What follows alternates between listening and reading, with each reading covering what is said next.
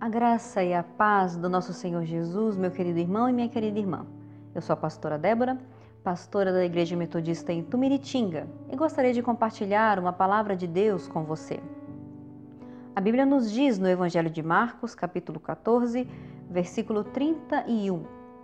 Mas Pedro insistia com mais veemência: Ainda que me seja necessário morrer com o Senhor, de modo nenhum negarei e todos os outros diziam a mesma coisa. Meus irmãos, minhas irmãs, na reflexão de ontem sobre o Evangelho de Marcos, fomos ministrados sobre a importância de lidar com as tentações, de maneira que o pecado em nossas vidas seja um acidente e não uma atitude planejada. Pois bem, no texto bíblico de hoje, temos um claro exemplo do que acontece quando o pecado na vida de uma pessoa é um acidente e não uma atitude planejada. Por mais que pareça estranha essa frase que eu vou dizer, ela é verdade. Precisamos aprender a pecar como Pedro. Pedro nos ensina como deve ser o pecado quando ele acontece na vida do crente. Primeiramente, meu irmão e minha irmã, o crente deve acreditar sinceramente que não vai pecar, que não vai cair, que isso não vai acontecer com ele até que aconteça. Foi assim com Pedro. Ele não planejou negar a Jesus, não procurou uma boa ocasião para fazê-lo. O que aconteceu com Pedro foi que ele deixou de vigiar, não deu atenção ao que mestre dizia e, quando viu, já o havia negado. Meu irmão e minha irmã, em nossas vidas, pecado não pode ser algo planejado. Precisa ser algo que nós não imaginamos que vamos fazer até que aconteça. Segundo, após o pecado, a Bíblia nos diz que Pedro chorou amargamente. Quem é crente de verdade, quando peca, chora e chora amargamente. Ainda que não seja com lágrimas nos olhos, com certeza o coração fica sinceramente entristecido. O crente, quando pega, não questiona a ninguém além de si mesmo. A pessoa diz no seu coração: Como eu pude fazer isso com o Mestre? O que foi que aconteceu? Como eu pude ser tão cego?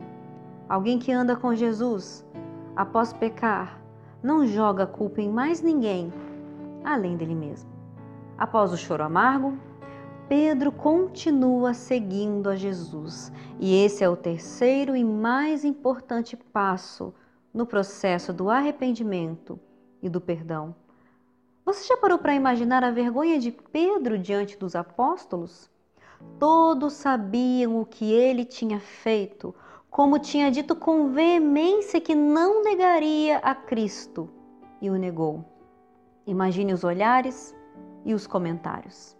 Ainda assim, para Pedro seguir ao Mestre era mais importante do que seu orgulho. Ele engole o seu ego e segue a Jesus, mesmo após ter cometido um erro tão grande. Em nossa vida, quando acontecer o pecado, nós precisamos lidar com ele, da mesma forma que o apóstolo Pedro.